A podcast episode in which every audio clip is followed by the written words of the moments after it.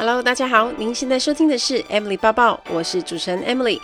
在 Emily 抱抱的频道中，主要会绕着自我成长、工作、职涯、甘苦、世界文化与旅游时事等相关内容。今天的节目就开始喽，请让我带着你的思绪一起飞翔吧。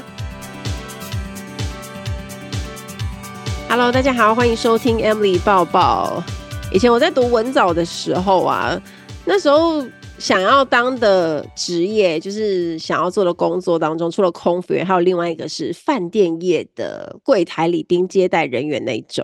主要是呢，那时候都觉得这工作好像也不错，然后穿。很好看的制服，站在柜台当中迎接来自世界各地的客人嘛，这都是新鲜人的想象。好，今天节目邀请到一位我自己的好朋友，是我第一份工作认识到现在也是十多年了吧。就是他在饭店有很好的经验，然后也是在服务业待了很长的时间。我们欢迎 Claire。Hello，大家好，我是 Claire。大家知道 Claire 是我，我第一份工作就是在深恒昌机场当的那个咨询台的柜台人员，然后 Claire 就是我的同事。没错，第一次就遇到这么坏的同事，有没有觉得很害怕？没有，那时候觉得哇塞，因为你那时候就已经算是里面最有经验的了。其实也没有那么有经验啦，没有啊，你因为你多了，不是因为那个。服务人员大家都知道，其实是流动率很快很高的工作。然后，其实里面那时候我们这几个服务人员都好像都没有那个资历，都是很浅啊。所以你是唯一里面好像待超过那时候已经待超过一年了吧？嗯，我印象对，好像在深恒昌的客服那一段有待到一年这样子。对，你知道我现在经过机场柜台，都还是会想到我们以前的时候。哈哈哈我我我说真的，我现在觉得回想到以前在机场做客服的时候，还是会觉得心里就会有点觉得天哪！我之前在这边工作哎，然后有时候会遇到一些像像是那种，比如说我不知道你有没有印象，在转机的时候，你会有有什么回忆吗？通常一群转机客上来的时候，我们的柜台都会怎么样？大包围啊，然后都是中东国家的，你没有印象吗？我没有，我只知道有时候会很忙，但是他都是比如说来问一下东西，或者是他们他们可能去买东西，然后回来柜台说要包装什么。哎、欸，我觉得你那可能当时回忆比较少在那个免税店，因为我印象超级深刻。我不知道我现在讲你会不会。会不会觉得说之后会想要 痛恨我？因为我印象有一次就是中东国家的刚好转机，他们都一台就是一台下飞机了以后超级多从那个转机的就是那个手扶梯上来，然后就包围我们整个那个服务台。我们那个服务台是圆形、半圆形的，你还记得吗？对对，对，半圆形的哦。然后完全就是你没有任何的死角，那完全会把那个缝全部都填满。所以那个时候我就把你丢在那个。丢在柜台前面，然后我去假装包装拿东西。我不知道你有没有印象？我不记得哎、欸，因为我可能没有想那么多吧。没有，因为我可能就菜。对，我还记得，就是我们柜台后面它是空的，它那时候后面是直接下呃，直接就是呃手扶梯嘛，所以那边空气就稍微比较好一点。刚好旁边有包装纸。我就只好就是 装忙啦，你 就是去那边装忙。我真的就突然回想起来，就是太有印象深刻，把你撇在那边。没想到之后也让你因此而透也踏入了那个哎阿联酋，真的，难怪你会那么习惯啊。哎、欸，而且跟大家讲一下，就是我们说的那个客服柜台，如果你们去桃园机场，你们到一行、二行都会看到有一个半圆形、圆弧形的柜台，因为他们现在好像都是派遣居多，但我们那个时候都是属于免税店的客服人员，我们也是要投一零四嘛，然后就是面试去的，嗯、然后我们那个时候就是大家好像客服人员是不是都都是会要求英文能力？一定要啊，因为毕竟太多。国外的客人嘛，一定会问一些需要的问题啊，而且他的问题可能百百种，不不一定是指很简单问你说哦，登机门在哪里，然后这个航班几点起飞，有时候可能会有一些突发状况啊，像是一些医疗上面的需求啊，或者是比如说有一些客诉啊，这些都还是需要一些基本的语文具备的。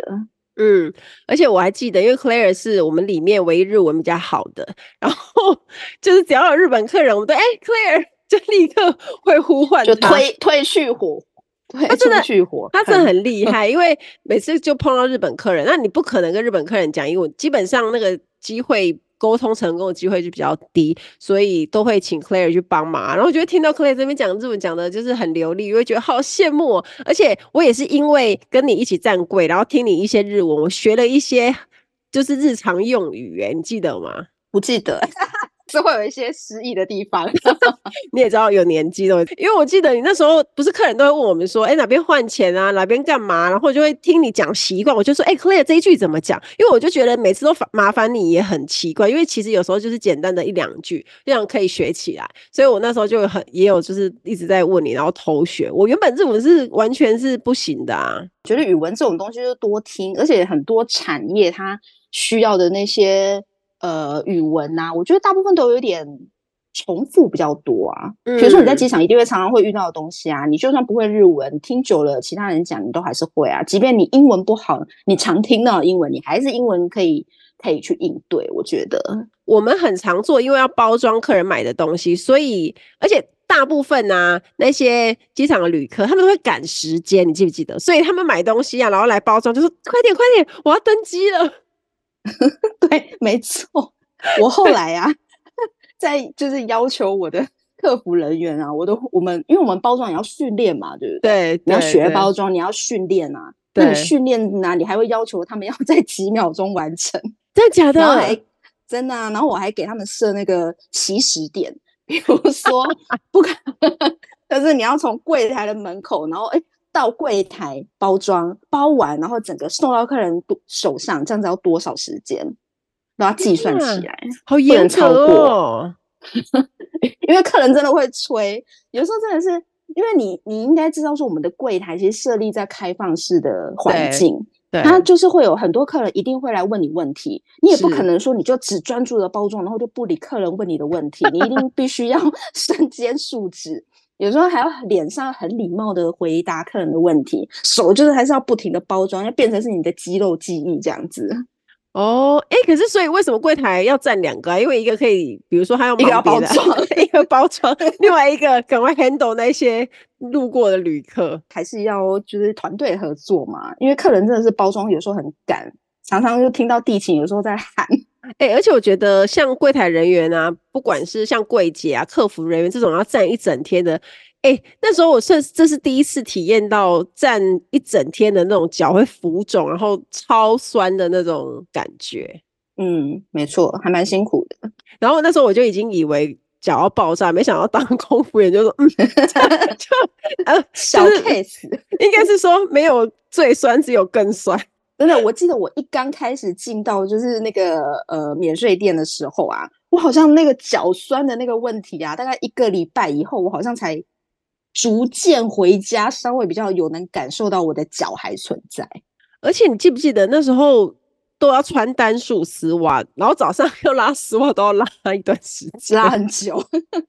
其实，在饭店的时候，大家也都都会穿那个电数的丝袜啦，因为在饭店柜台，你也是要站很久啊，也是要站一整天，所以跟那个机场客服也是蛮相像的。只是机场客服有时候还会需要，就是呃到点去支援，比如说你第一航厦，嗯、你可能要到第二航下去支援嘛，对，你可能就需要就是。就要走走一整圈的航厦 这样子。嗯嗯，你说到饭店柜台跟礼宾接待，你在去深恒昌之前就是在饭店做吗？嗯，在饭店柜台，然后还有礼宾接待，它这两个工作其实还是稍微有点不太一样。你可以大概讲一下差异吗？比如说像饭店柜台，就是大家就是比较常看到的，就是你。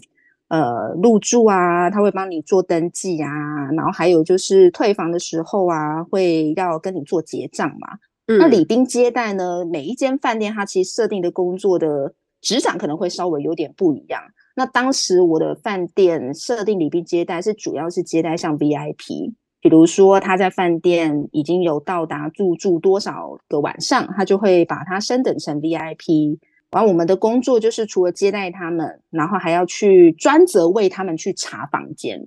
嗯，像他们的查房，正常我们入住啊，查房，房务部或是房务部的主管，他们一定都会去做到饭店检查嘛，房间啊，嗯、看看有没有东西呃扫干净啊，扫的不干净啊，或者是有一些要注意的地方调整嘛。但是如果是礼宾接待，他还需要再多到多一道手续去查 VIP 的房间。哦，就等于那个房屋人做好，然后你还要再进去 check 说确定都 OK 了才会才会打勾这样子。对，这个是呃在第一时间接待的这一块。那当客人入住的时候，我们就会还有一些，比如说当看到他在 lobby 的时候啊，我们可能要去跟他稍微打声招呼啊，跟他问一下这段时间住的怎么样啊，如何啊，嗯、有没有一些意见啊，嗯、或者是反馈啊，想法可以给我们这样子。退房的时候，当然就是帮他像问一些接送机预预定的一些服务这样子。那像这种，其实 VIP 饭店应该都是会有很多的特别 offer 吧？呃，我现在的饭店它还是会有一些规定，比如说你是要入住贵宾楼层的啊，嗯，然后或者是你是呃到哪一个卡的等级啊，VIP 的等级，嗯，它都还是会有一些条件限制。所以还是大部分都是你原则上只要是入住到一些像行政贵宾楼层的房间，也就是说可能它都是套房居多，对，价格稍微高一点，那当然你可以获得到的一些呃 benefit 就会有更好，啊，比较多，或者是更多，嗯、对啊。那你在当礼宾接待的时候，有没有碰过客人什么特殊的要求，你印象很深的？礼宾接待哦，其实我倒觉得我不能说是在礼宾接待比较。印象深刻，我觉得反而是在饭店这个产业啊，你会遇到很多形形色色跟特殊的事情。那我举一个例来说，就是我曾经有一次在在楼层的时候，我忘记我好像是要去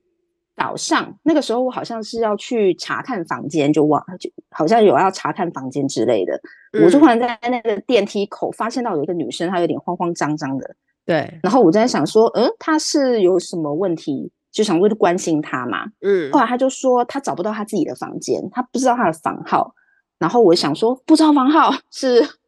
喝多了吗？还是怎样？然后我那我也不知道他的房号啊，他不知道我也不当然不知道，所以我就只能带他回到就是一楼的 lobby，我们的工作区域，用电脑去帮他查嘛。然后但是查，然后但是他也说不上来，就因为订房的人也不是他的名字，对，那要查啦，那他到底是他到底是从哪里来的？当时就会想说，哎，问一下说，你不知道是哪一间房，然后你订房的人也不是你，还是说，不然你可以有没有一些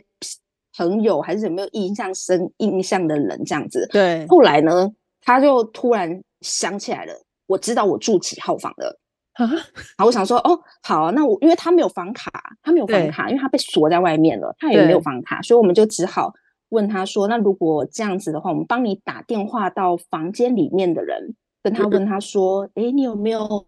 就是有你的朋友？那现在要到你的房间，回你回房间，这样子可不可以？’这样子，嗯，他去，然后那个女生就面有难色的说：‘可以不要吗？’然后我们想说：‘可以不要吗？又不能打电话去问里面的人，然后我们我们要怎么帮你开门，还是让你进去房间？’嗯，后来我才知，后来他才会说。”原来，呃，因为他是昨天晚上，就是里面的房间是他的客人啊。然后早上呢，他看他很熟睡，他就觉得嗯，差不多了，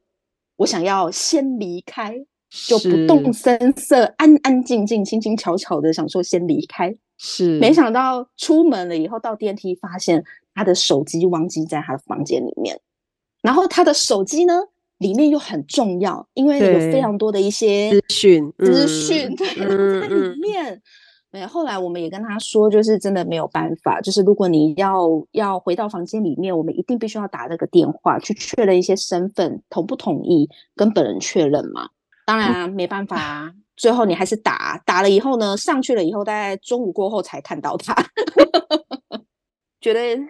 印象深刻的是，是因为。就是刚好我们饭店当时的那个场，它的大概是在呃林森北路那附近嘛，对，所以当然你还是会遇到就是相关的一些就是人员呐、啊嗯，当然你也不、嗯、你你也会觉得说，哎，也是蛮辛苦的，只是早上遇到这种事情，也会觉得说，你手机为什么不带着呢？这真的是，哎，在饭店真的会看到蛮多蛮多蛮特别、印象深刻的事。那你后来你在礼宾接待跟柜台这边都是在不同房，呃，不同饭店，对不对？我后来在的一家饭店是在做柜台，然后也有做礼宾接待。对，其实也是都有接触到。那你有没有碰过什么凹你们东西，就凹饭店说我要这个我要这个啊，或者是去那边说就是我是认识你们老板啊这种客人？我觉得现在服务业啊的的人员呐、啊，对于像这种呃我认识你们老板啊，或者是想要凹东凹西的这一块啊，大家在应对上面其实都比较比较比较擅长了。嗯，有时候就是可能在。呃，你适当的一个范围啊，可以满足一些比较喜欢有一点小小占便宜的客人。其实我觉得大部分饭店都有已经有这些权限给一些呃服务人员来去做应对。嗯，所以我倒觉得现在这一些可能并没有觉得说好像会让我们。很印象压力很大，这样子对，压力很大，因为我觉得这也是已经变成是一个，哎，不能说趋势啊，讲趋势这样讲的，好像客人都变成这个样子，还是有好人的啦。对，因为大家在于处理呃客诉上面，其实大部分都一直在不停的在精进自己的一些呃技巧啊、应对啊，所以其实很多公司对于这一些，只要在适当范围，其实都会给一些弹性给现场的同仁，所以这个倒还好。嗯，但是我觉得可以，也可以跟你分享。我觉得比较印象深刻，就在饭店有时候会比较容易遇到一些紧急状况。像饭店最担心的就是，也会最不乐见，就是在饭店可能有一些想要生命做结束的动作啊，真的哦。像这一些，你一定会做。以饭店的角度立场来说，绝对是很担心大家，因为一来有一个。事件在你的饭店发生，嗯嗯嗯、一来你也会担心，怕会不会以后影响到你饭店的一些评价啊，入住的一些，到时候有什么故事出现，对对，这些都很对。然后有一次我还记得，我那时候在柜台，那时候我好像那时候也是蛮晚的，但是七哎、嗯欸、也没有很晚哦，好像大概八点左右。是，然后就有一个男生，他就很慌慌张，也是慌慌张张，慌慌张张进来说他要找谁，对，然后问他是不是住在这边。然后当时，因为饭店其实它对于人的一些隐私还是会有一些要求的，不可能说你问我就跟你说，对，不太可能会有这个状况。嗯、那所以他当时就是我们也没有很快的去跟他问，跟他说有没有这个人，还是没有这个人。可是当他讲到一件事情的时候，嗯、他突然就是整个汗毛竖起来，他就说他是我女朋友，他一整天讯息都没有回我，我知道他来你们饭店住，嗯。然后他后来最后跟我讲了一段话，就是他他说他就是要做这件事情这样子，嗯，嗯嗯然后我们当时就想说天哪，真的吓死！然后当时对，真的吓死。然后他的名字也真的是在你的入住名单、住客名单里面找得到。对，那所以当时我们的就是处理的方式，就是也得先打个电话嘛，去问一下说有外客，那有没有需要接之类的。对，可是打了很多通都没有接啊，心里想说惨了，惨了没有接电话，对，对心里很多感觉好像有很多跑马灯出来，对，嗯，就是通常遇到这种事情，我们就得要真的要到房间去关心一下客人啦，就是是不是真的有一些需要协助的地方，对一些状况。那如果当然有这种特殊状况，我们也不能就是好像不当一回事，所以那个时候就找像安全部的啊、保全啊，还有一些工程部。因为门有时候你饭店会有内锁嘛，对对，你就算用房卡打开，你也不一定打得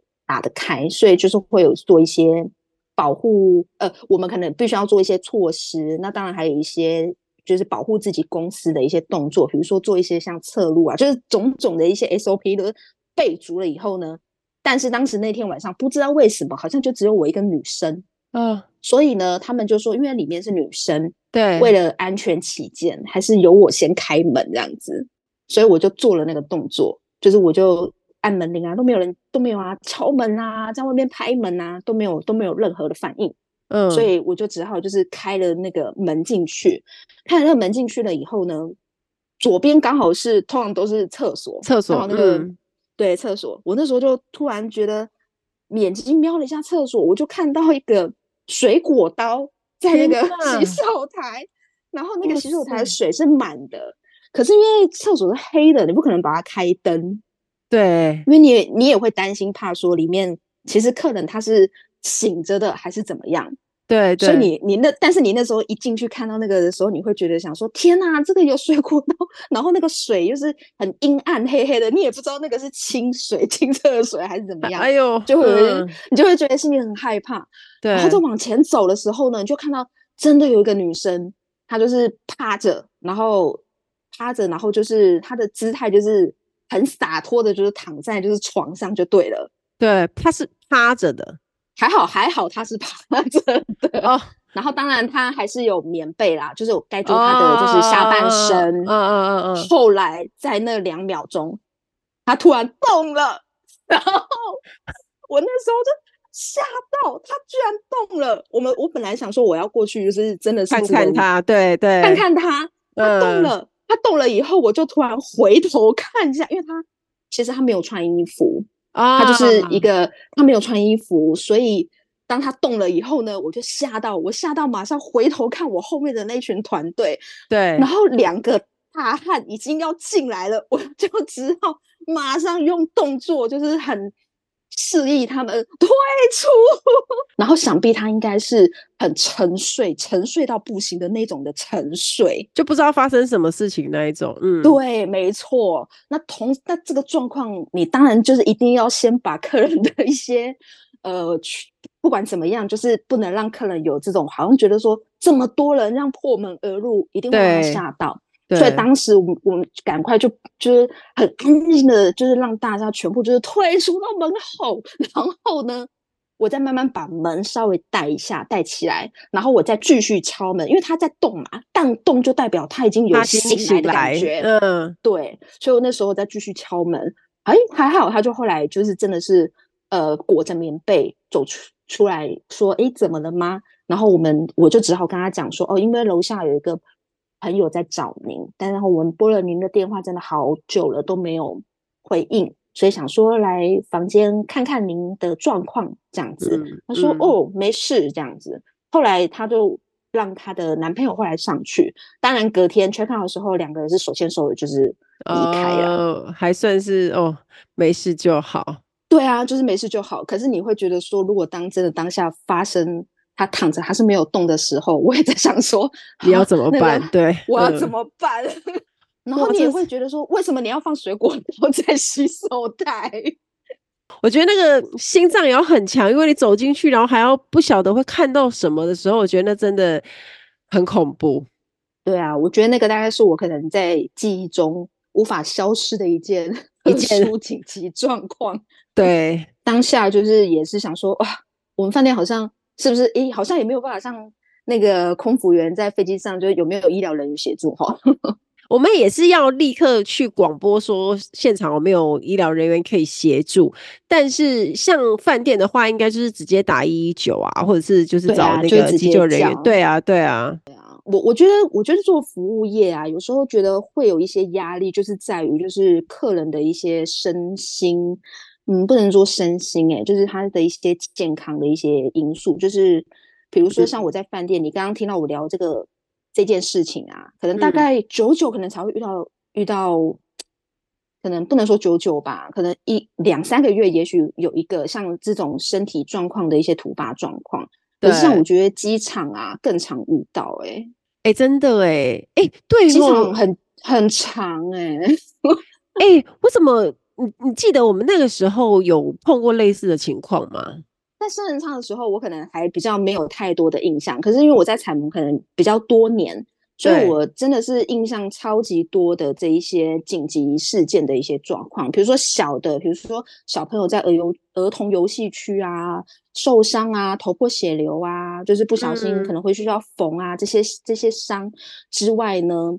还有一些就是客人蛮常，就是会有一些血呃血糖的问题，对，因为大家可能早上起床啊，要赶赶航班，很早起床，嗯，然后可能都没有吃早餐，对，有一些就是血糖有问题的，可能会疏忽掉他早餐那一段，他一进来管制区之后就开始身体不舒服了，嗯，会头晕啊，会晕倒啊，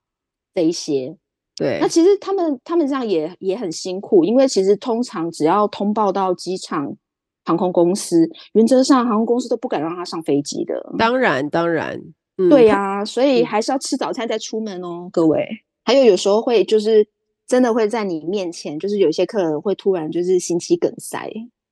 就是真的是倒在你面前。所以在机场啊，或者是对我觉得任何的服务业啊，只要是你在现场接触到的啊，都一定要做那个急救的训练。对，真的是不知道哪一天你就真的需要用到。嗯，真的哎，不止在柜台，你也有做那种零八零零那种买东西的售后客服，对不对？我我觉得它的恐怖是在于，它必须要花很多时间去抽丝剥茧一些案件、客人反映的事情。嗯。像我们之前免税店比较常会发生的就是，比如说客人买了，呃，觉得可能不喜欢，对，那他想退货。但是当你收到收到东西的时候，你会发现，诶，其实有使用的痕迹，但是可能他会说我没有，我没有用啊，你就必须要去抽丝剥茧的去呃跟他聊聊。印象比较深刻，我曾经有处理过一个 case，就是你知道有一个呃鞋子，呃 Ferragamo 这个牌子这个鞋子，那客人他买回去大概才真的哦，他真的买回去还真的没有很久，大概才两三天，他就打电话回来说他那个尺寸不合。不是，就是想想要退换货就对了，所以我们通常第一时间一定会跟他确认嘛，嗯、呃，没有使用啊，商品完整啊，没有任何的一些痕迹，我们才会让他做后续的退换货处理。对，然后收到了商品了以后呢，没想到很神奇的地方是，他的鞋子的底部，就是走路的那个底部，有没有？嗯，真的是没有痕迹。对，但是呢，他的鞋里面呢，已经有那种。就是如果你穿鞋子，你没有穿袜子，嗯，比如说那种女生的那种平底鞋啊，没有穿袜子，是不是会有一些流汗，会有一些血血？你知道？对对对对，黑黑的那种，里面、嗯、对黑黑的，哎、嗯，里面居然有哎、欸！哦，我们就在想说，怎么会这么神奇？就是里面居然已经有血血，通常有血血出来，应该是已经走了一阵子捞瓜，你知道？对对对，有可能有那个血血出来，嗯、所以我们就。打电话跟客人确认嘛，客人就说没有啊，我就在家里的那个地那个瓷砖上四走而已，这样子。对，我们就在想说奇怪，这样四走也不可能走到哪里去啊，家里是很大，是不是透天吗？走到血血出来，呃，后来呢就必须要真的是很仔细在检查那双鞋子，后来发现它鞋底有一个有点黏黏的胶，嗯，小小的，你很难发现。你有猜到是什么原因吗？为什么会让它鞋底这么的干净，然后但是它的鞋里面有那个血血？不知道，因为他在鞋底贴了胶带，他其实有穿出去，只不过他贴胶带。他穿出啊，对，没错。然后穿完了以后，我是不知道是不是真的是觉得尺寸不合啦，但是他就是有做了这个动作，所以他把 胶带撕掉，鞋底真的看起来就是白白的干净的，嗯，干净，对。哇，就是你要查这些蛛丝马迹，你就会觉得很很烧脑，很像柯南一样。那你觉得在处理客诉的这件事情上，就你有很多的经验，你觉得让客人满意的关键是什么？我觉得应该就是我们客服人员他应该要真的很了解客人他真正想要的是什么。嗯，因为有时候我们都会，因为客人有时候比较稍微情绪一点，都会一刚开始就会先谩骂发泄啊，他自己的一些情绪这样子。嗯，然后当呃一入行的这种小白兔啊，就是客服比较之前的，嗯、常常会被客人的情绪会牵着走，会心里会难过。有时候会难过的时候，会不知道说客人他真的想要得到什么，可能他只是觉得客人就一直想骂。他就是想要骂，他就是想骂人，嗯、对，对啊。可是实际上，如果并不是这么多的比例，客人只是想骂，他也许只是想要得到他想要的东西。嗯、所以我们还是要知道客人真的要什么啦。所以客人太多类型啦，你没有办法，就是每一个每一个客人类型，就比如说哦，像我刚刚我们聊到，比如说有一些比较爱占小便宜的类型啊，我们就可以满足、嗯、稍微适时的满足他嘛。那或者有一些情绪类型的，有时候我们可能就会建议客服啊，你可能就是尽量不要跟他抢话。嗯，那有些客服人员会比较容易会随着客人的情绪起来，嗯，就会变成抢话的时候，我们就会建议他说，遇到这种客人就尽量就是先少应付这样子，少跟他说话，就是同理心的，就是回应他。再来就是我觉得大家都知道，就是同理心嘛，嗯。就是同理心，就是今天换成是你遇到这个问题，你会想要得到什么？你觉得会客人会比较满意？我觉得有时候换位思考的同理心还是蛮重要的。没错，这是在服务业的所有的同仁都是非常有感的一句话。没错，就是同理心这三个字就常出来啊。其实有时候我都会跟客，嗯、有时候跟那些呃美眉们说，其实客。不能，当然这样子，我觉得是有点消极啦。可是我觉得是可以让他们比较好去面对客人的一些情绪。就是客服有时候被客人骂，他有一点是宿命，就是在这个工作职掌上面，他有一点小小是这样子的宿命。所以其实不可以把客人他的这一些情绪带回家，或者是往自己的心里一直放着。这个工作就是这样子。其实大家都。就要必须要看淡这个客人谩 骂的这件事情。嗯，他也不是针对你啦。对啊，所以这个工作你才有办法可以让他们比较，我觉得比较能够坐得住吧，坐得久。不然其实很多很多人遇到客人的呃这种发泄情绪的啊，会吓到，然后也会很难过，就真的没有再继续做下去了。所以其实客服人员的培育，我觉得也是蛮花时间的养成啊。对呀，就像我们在飞机上遇到一些怪咖，我们也就下班就忘记这件事情，就想办法要忘记。因为以前就做商场也跟我们讲说，其实客人不是因为你而骂你，而是因为你身上穿了这个制服，然后他想要，比如说对这间公司有什么 complaint，或者是他对这件事情处理不满意，而而就是骂你啊，或者是有些情绪。所以如果你把它都带给，就是很。把这些情绪都觉得是针对自己的话，你可能工作就做不久了。哎，所以你在客服这个方面也待了很久。对，我在客服在机场呃，客服大概十年以上了吧。那你后来为什么又会选择回到五星级饭店呢？最主要其实，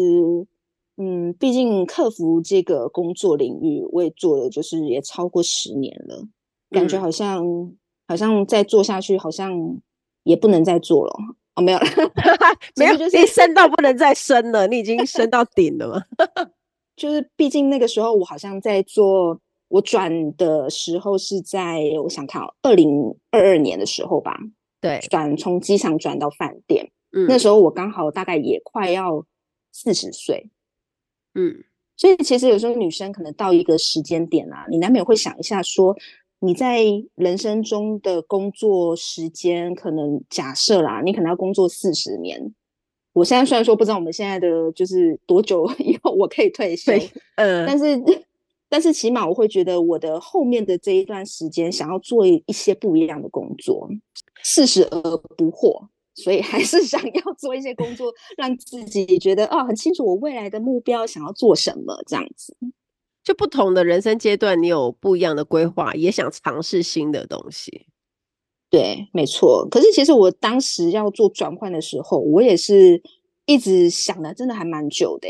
毕竟你在同一个领域，跟同样一间同一间公司，其实已经这么久了，所以其实对大家来说，就是常讲的，就是一个舒适圈了。我觉得，嗯。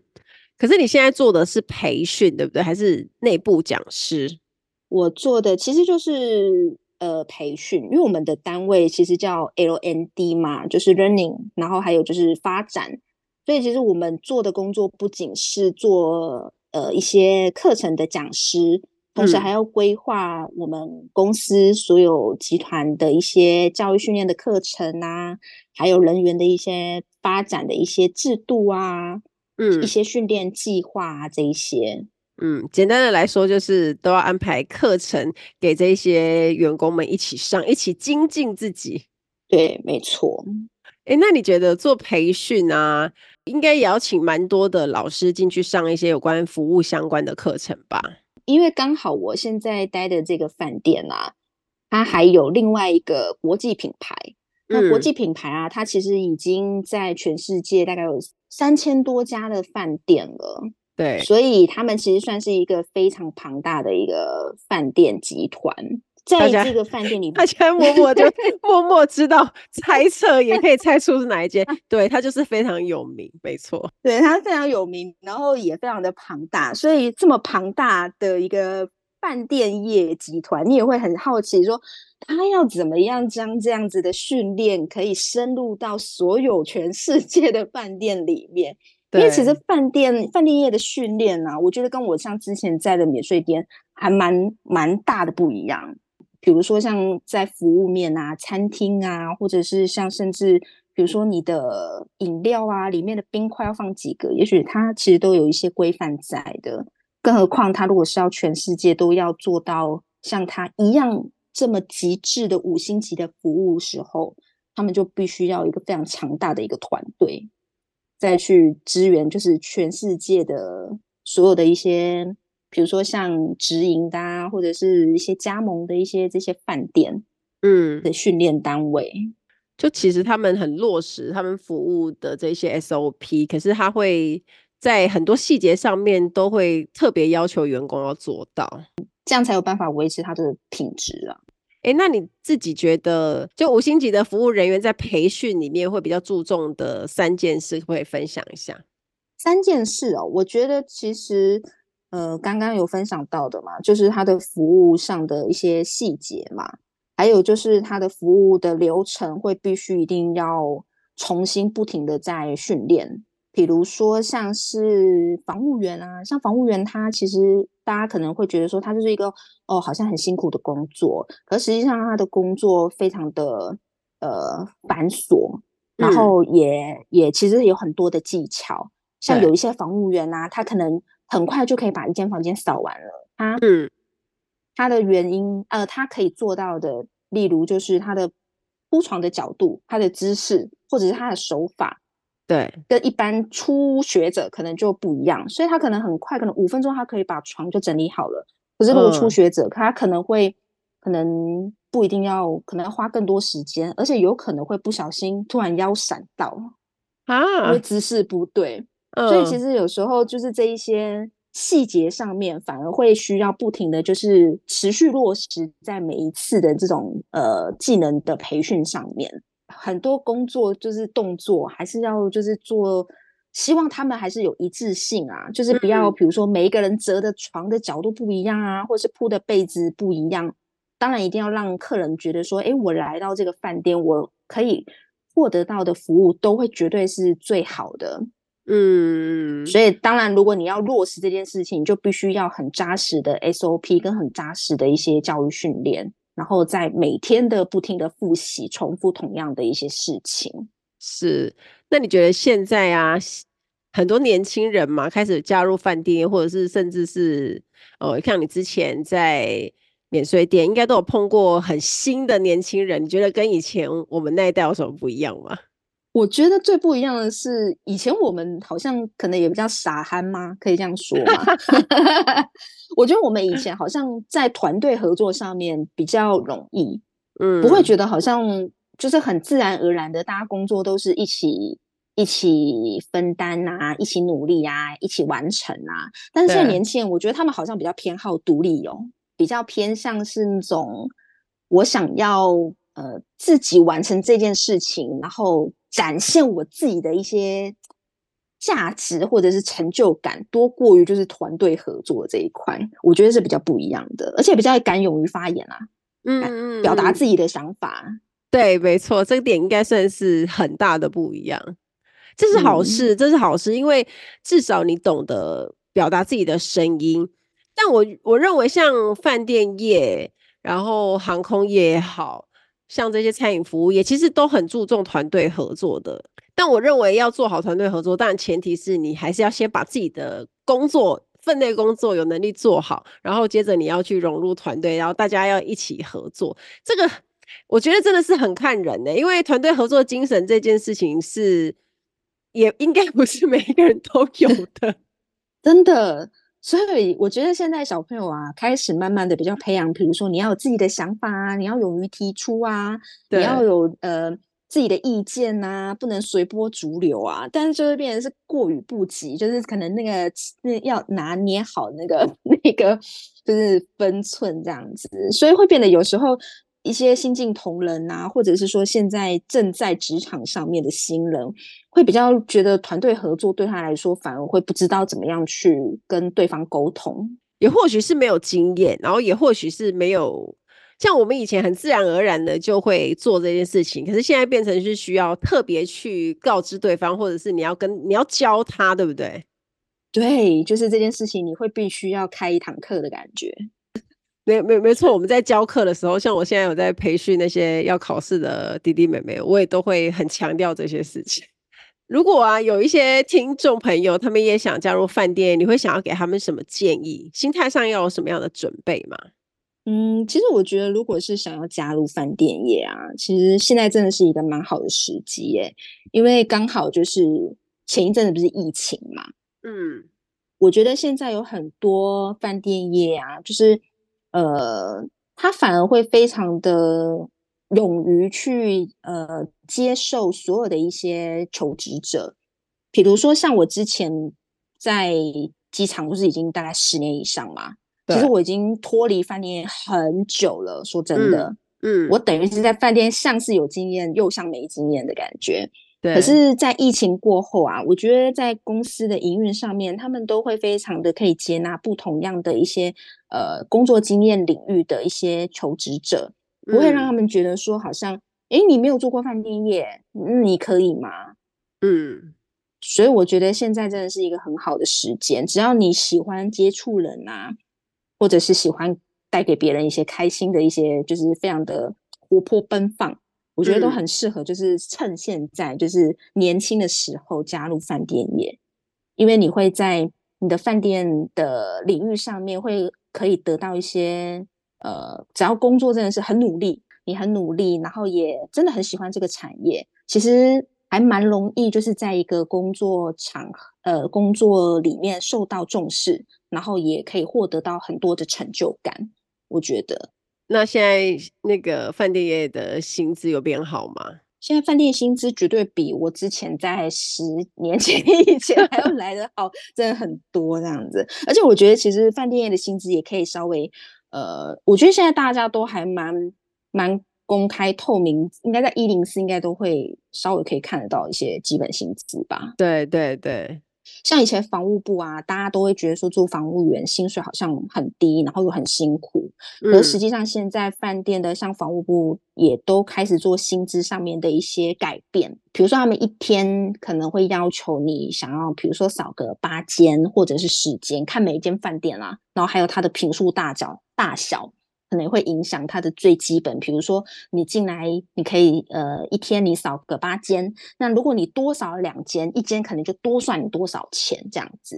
就是在房屋 房屋人面这样买房这样子，很像房仲业哦。嗯，对耶，哎，这还蛮酷的，嗯。所以，如果当你训练到一个呃防务员，他其实在所有的一些工作的一些技能上面啊，整房都越来越快的时候，他其实薪水是还蛮高的哦。我想可能可以比我高。嗯。哦，真的吗？嗯，所以其实我觉得现在已经不太像以前早期我们印象中的薪水，就是好像很低，然后又很辛苦，而且再加上如果你真的是很喜欢旅游的话。像我们自己，因为有加入国际饭店的品牌嘛，对，所以你都可以就是到全世界各地所有的一些呃饭店，你可以去用员工的很优惠的价格，就可以去入住非常好的饭店。这个是很好的员工福利耶，这个大概是我觉得福利制度上面真的是第一名吧。亲友可以享有吗？亲友也可以哟。哇，好哦，那这样子感觉有燃起一点动力了。今天非常开心，谢谢 Claire 来到节目分享到这么多好玩的事情，而且我也回忆了一轮以前在机场工作的一些有趣的事情。最后问一下 Claire，你有没有什么喜欢的金句，或者是影响力很深的话可以送给听众呢？影响力很深的哦，我觉得，因为我自己也是在这种。已经十年的一个客服的经验，然后要撇开这一些之前的一些成就啊，我觉得是很不容易的。嗯，所以我觉得影响很深的，还真的是这句话，哎，叫做“重新开始的勇气”。哇，是不是你的书名？你是不是？其实我也是帮我打书。你是不是趁机帮我打书？没有啦，是真的哎。你我还记得你那个时候好像是大概疫情那段时间出了这本书吧？对对对，我也是在那个时候真的是遇到工作上面的一个小小的一些就是纠结啊，就是到底觉得说，哎、嗯，自己还要不要就是真的是重新再做一个另外一个领域的工作？所以真的是因为这句话，才有后面现在的我。有时候啊，人就是会，如果你没有碰到变动或者是一些改变，让你要去面临新的抉择的时候，其实就会安然做原本的事。可是因为你碰到了一些变动，你才会帮自己做出新的选择，所以。谢谢 Claire 跟我们分享他的职场的经历，以及他重新开始的勇气。也祝福各位听众朋友呢，每个人呢，在面临自己人生的抉择的时候呢，都有重新开始的勇气。也相信你做的决定都是对自己最好的决定。谢谢 Claire，谢谢谢谢大家，我们下次再见喽，拜拜，拜拜。